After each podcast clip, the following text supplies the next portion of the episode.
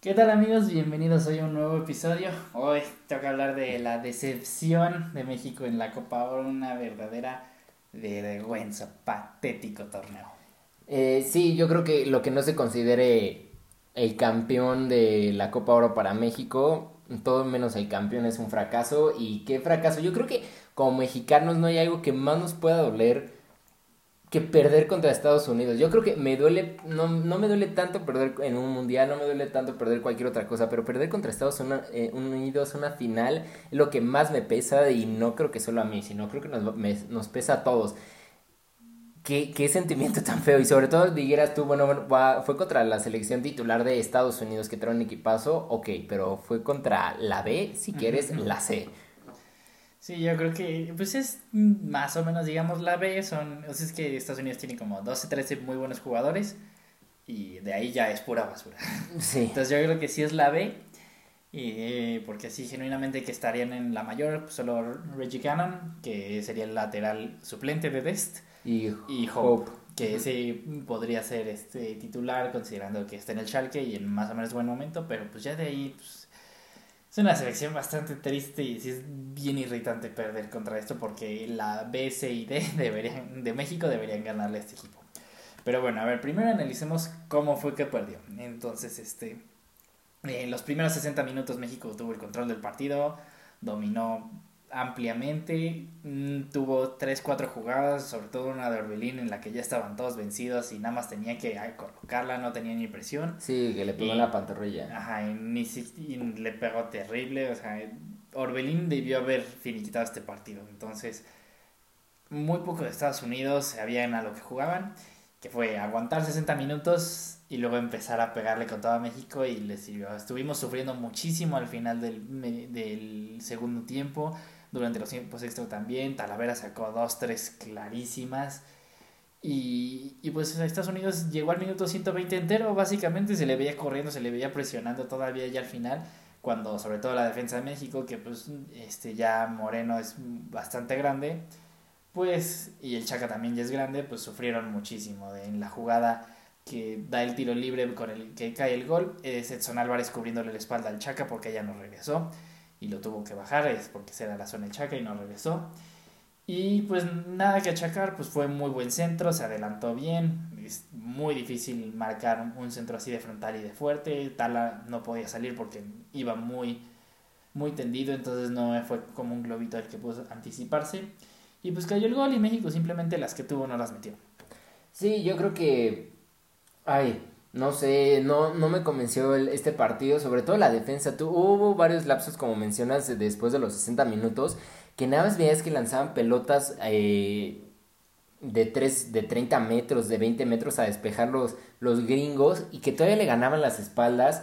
Yo creo que esta defensa ya no vuelve a ser titular, no tiene que ser titular en, en el Mundial. Héctor Moreno ya está en un nivel no, no malo, pero ya no tiene la velocidad para ser titular y sobre todo ahora Araujo, perdón, eh, me pareció bastante bien, de lo más decente creo que de los cuatro es el mejorcito y también Gallardo, Gallardo eso sí, nada que reclamarle, para mí siguió corriendo hasta el 120 minutos y siguió atacando, yo creo que es lo mejorcito que tiene la selección de defensa, pero lo demás paupérrimo, muy, muy, muy pobre. Edson tuvo algunos errores, tuvo un error muy claro en el segundo tiempo de que le da la pelota hacia atrás y se la roba Hope y también este, ¿quién? Arriola casi mete gol que pasó en el poste y tuvimos varios así que nos preocuparon. Talavera partidazo, pero muy, muy decepcionante. Creo que al final del día nos confiamos Funes Mori en ese partido no, no, se le vio tan bien y sobre todo desde que empezó con el clavadazo que se aventó en un principio no, no se le vio con tantas energías, pero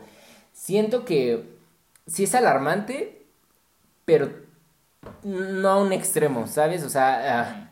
Es, un, una movida de tapete, digamos. Ándale, ajá. Y sobre todo yo creo que para mí todos mis huevos, mi fe y todo está con la selección olímpica la, creo que la selección olímpica combinada con alguno de estos cuatro o cinco jugadores les va a caer súper bien, pero para mí la selección olímpica debería ser ya la titular de México, no sé cómo estuvo esa.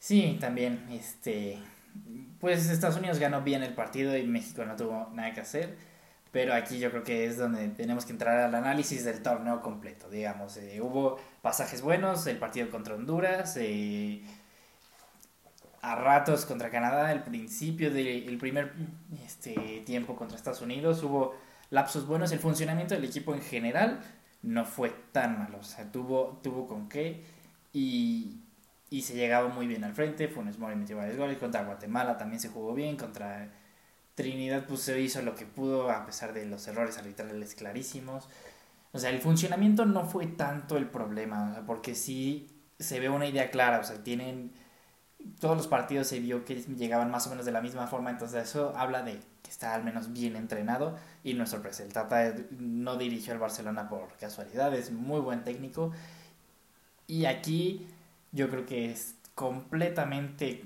culpa de la selección de jugadores. Sí. Yo creo que aquí el único problema de este torneo fue la selección de jugadores, porque sí, o sea, es la B de Estados Unidos y le vimos ganar con todos, pero titulares hay tres el Tecatito, Edson y Herrera, que Herrera además ganó el balón de oro del, torneo. Clarísimo, fue el mejor jugador de México, el más creativo, siempre agarró la bola. Muy buenos duelos, este, ya el último partido lo debieron haber sacado porque estaba cansadísimo, no, no, podía ni caminar y decidió este, hacer otros cambios que no hicieron la gran diferencia. Entonces también hay otro error del Tata, pero eh, entonces tres de los titulares. Porque entonces Talavera no es el titular, pero es suficientemente buen refuerzo. O sea, cualquier cosa le pasa a Ochoa y Talavera es un portero en el que se puede confiar. Sí, sí yo creo que se lo demostró. Ajá, entonces, este. Aquí, luego, la selección de la defensa. Dios mío, o sea, es que es impresionante su necesidad de jugar con jugadores de experiencia en vez de personas que están en buen momento. O sea, Areto Ortega y Víctor Guzmán, que tienen menos de 20 años, están en mucho mejor momento que Salcedo. Bueno, yo creo que ahorita todos estamos mejor que él y que Salcedo. Salcedo, una, una reverenda vergüenza de fútbol. Es un perro asco. O sea, se sale de su posición a cada rato, va innecesariamente a, este, a pelear balones, según es de los de experiencia y es el primero en agarrarse a madrazos cuando cualquier cosa pasa en el campo. O sea, ¿dónde está la pinche cabeza de decir, no, no ganamos nada de estar peleando, somos el equipo más grande, cada vez que nos peleemos estamos perdiendo tiempo y, y chances de meter, o sea, perdiendo la casa cada dos segundos, regalando balones, tantísimos, no un solo partido que nos regalara un balón que acabara en una jugada de peligro, impresionantemente malo. Y Héctor Moreno sí todavía tiene la técnica y al menos para salir este jugando sigue siendo bueno, pero ya cada uno contra uno que tuvo lo perdió, así de fácil todos y cada uno de los uno contra uno que tuvo se le llevan por velocidad, por habilidad. Hubo una jugada que intenta cubrir el balón este, para que salga por el saque de meta y ni siquiera eso hace bien y casi nos meten gol en esa jugada, fue contra Canadá. O sea, ya no tiene nada que hacer ahí, o sea, hay muchos más y sí, este, César Montes y Johan Vázquez ruego a los dioses que sea la pareja titular de la selección porque son mucho mejores pero o, al menos uno de ellos dos con Araujo. Y lo ridículo es que Araujo no fuera el titular todo el torneo, o sea, como un güey que está en una de las top 5 ligas de Europa y, titular, y, es titular, indiscutible, o sea, ok, chance, si vas nombre por nombre, puede ser que el Celta no esté mejor que Monterrey o Cruz Azul, puede.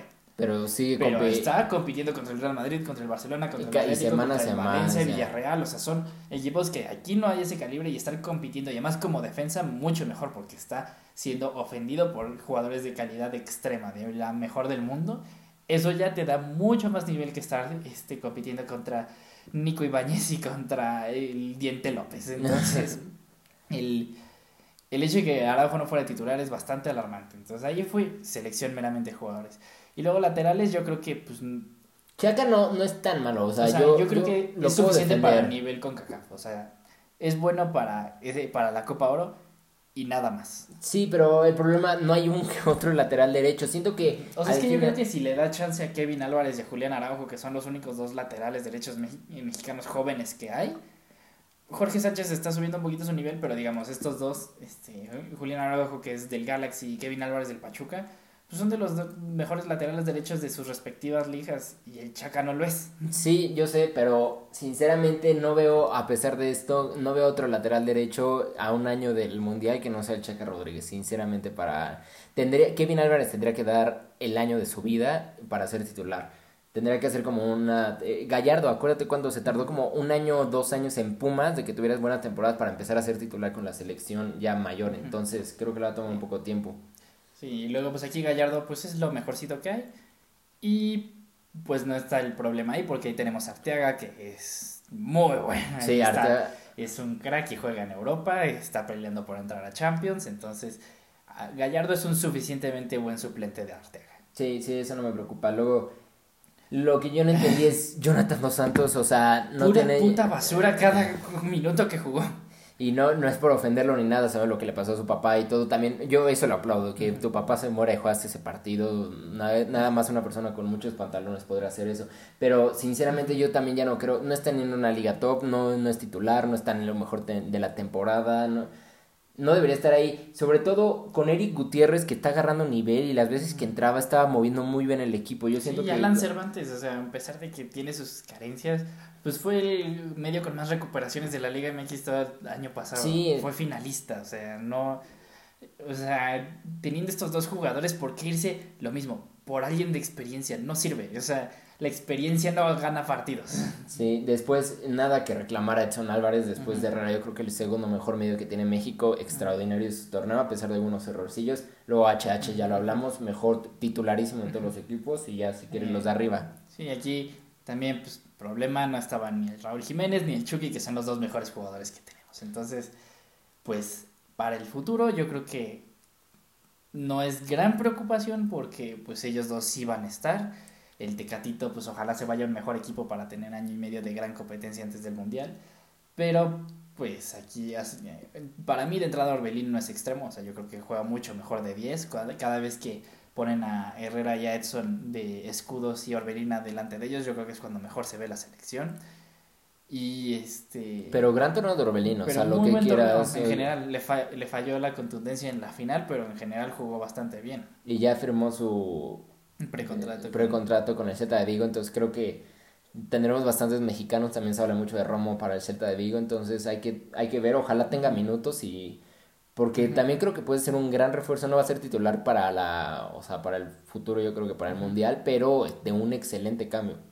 Sí, yo creo que tenerlo ahí va a ser bastante bueno. Y pues por último, Funes Mori, yo creo que hizo un buen torneo, hizo lo que se le pidió. Metió goles, o sea, le... Metió goles que ni siquiera creían que pudiera llegar a hacer eso este, aguantó vara, o sea, de repente le salía lo argentino de estarse tirando. Cayendo, sí. Pero eso X, o sea, hizo lo que pudo en la final, no le llegaron balones, o sea, cada, o sea, cada, este, centro que había ni siquiera llegaba al área, o sea, Funes Mori hizo lo que pudo este torneo, y yo creo que si... Raúl Jiménez... Ajá, Raúl Jiménez va a estar, me falta año y medio, este, y ya está empezando a jugar otra vez, y no es un tipo que se lesiona. Este, de hecho, es su primer lesión que le dura más de una semana en toda su carrera. Entonces, yo creo que Raúl Jiménez va a estar y Raúl Jiménez al 60% es el mejor delantero que tenemos.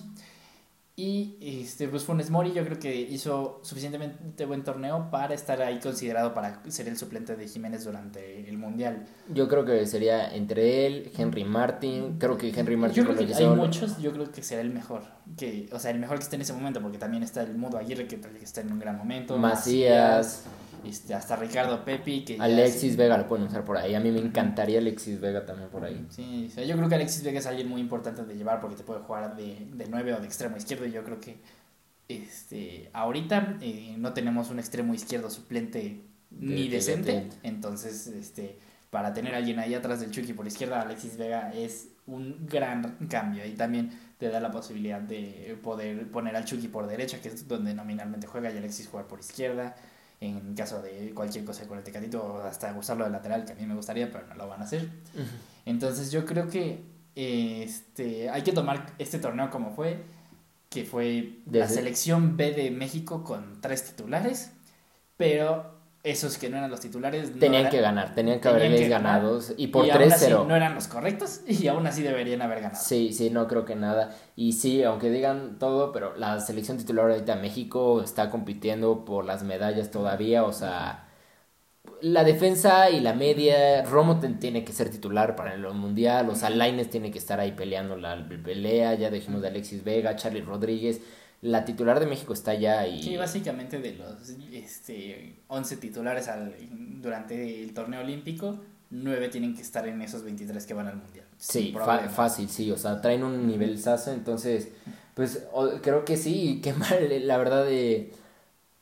en 40 días México perdió dos finales. Contra Estados Unidos creo que eso pesó bastante y creo que hay que levantar la cara. Y muchos están pidiendo también ya la cabeza del Tata. Yo creo que lo para en un año que a quién vas a traer. O sea, no podemos traer a nadie en un año. Y no hay muchos que se quieran aventar a ganar esta pitera federación que nos cargamos de patrocinadores y la fregada porque y la presión que tiene y la presión porque sí es de los técnicos más presionados porque se le exige de más a México o sea no se le puede exigir tanto no somos del top 10 de selecciones del mundo o sea genuinamente tenemos para competir sí con algo de este pues no suerte en el torneo pero que no no mala suerte en el torneo podemos calificar a cuartos de final en el mundial ya sí llegamos a semis final como Croacia con toda la suerte del mundo en el, en el sorteo, pues está de más, ¿no? Pero yo creo que sí tenemos para con que no nos friegue el sorteo, llegar a cuartos, pero hasta ahí no creo que estemos para mucho más todavía. Sí, yo creo que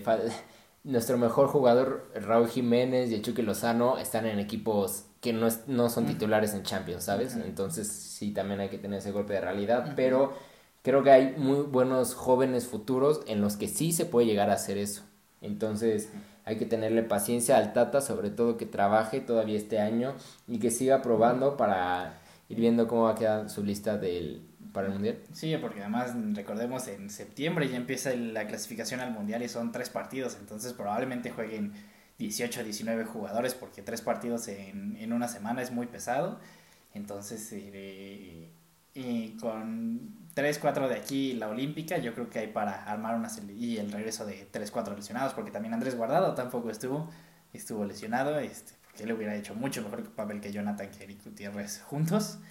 Entonces, este, pues en septiembre ya tenemos, o sea, un, un mesecito y medio para empezar el proceso mundialista y yo creo que el Tata no es ningún tonto, es bastante buen técnico, entonces yo creo que puede analizar muy bien y aprender de sus errores y ver este, con que vea 10 minutos de los videos se va a dar cuenta que esa defensa no sirve. Sí, sí, yo creo que y no la volveremos a ver al menos esa pareja centrales. Sí, bueno, esperemos que no. Salcedo, pues si regresa a su mejor nivel, que en algún punto sí estuvo muy bien, pues que mejor para la selección, pero por el momento no tienen nada que estar haciendo ahí. Hay muchos más que se merecen esa oportunidad. Moreno, chance por la experiencia, sirve este, estar ahí, pero pues Johan Vázquez y César Montes tienen que estar adelante de él y Araujo muy por adelante de él. Sí, pues sí, está bien.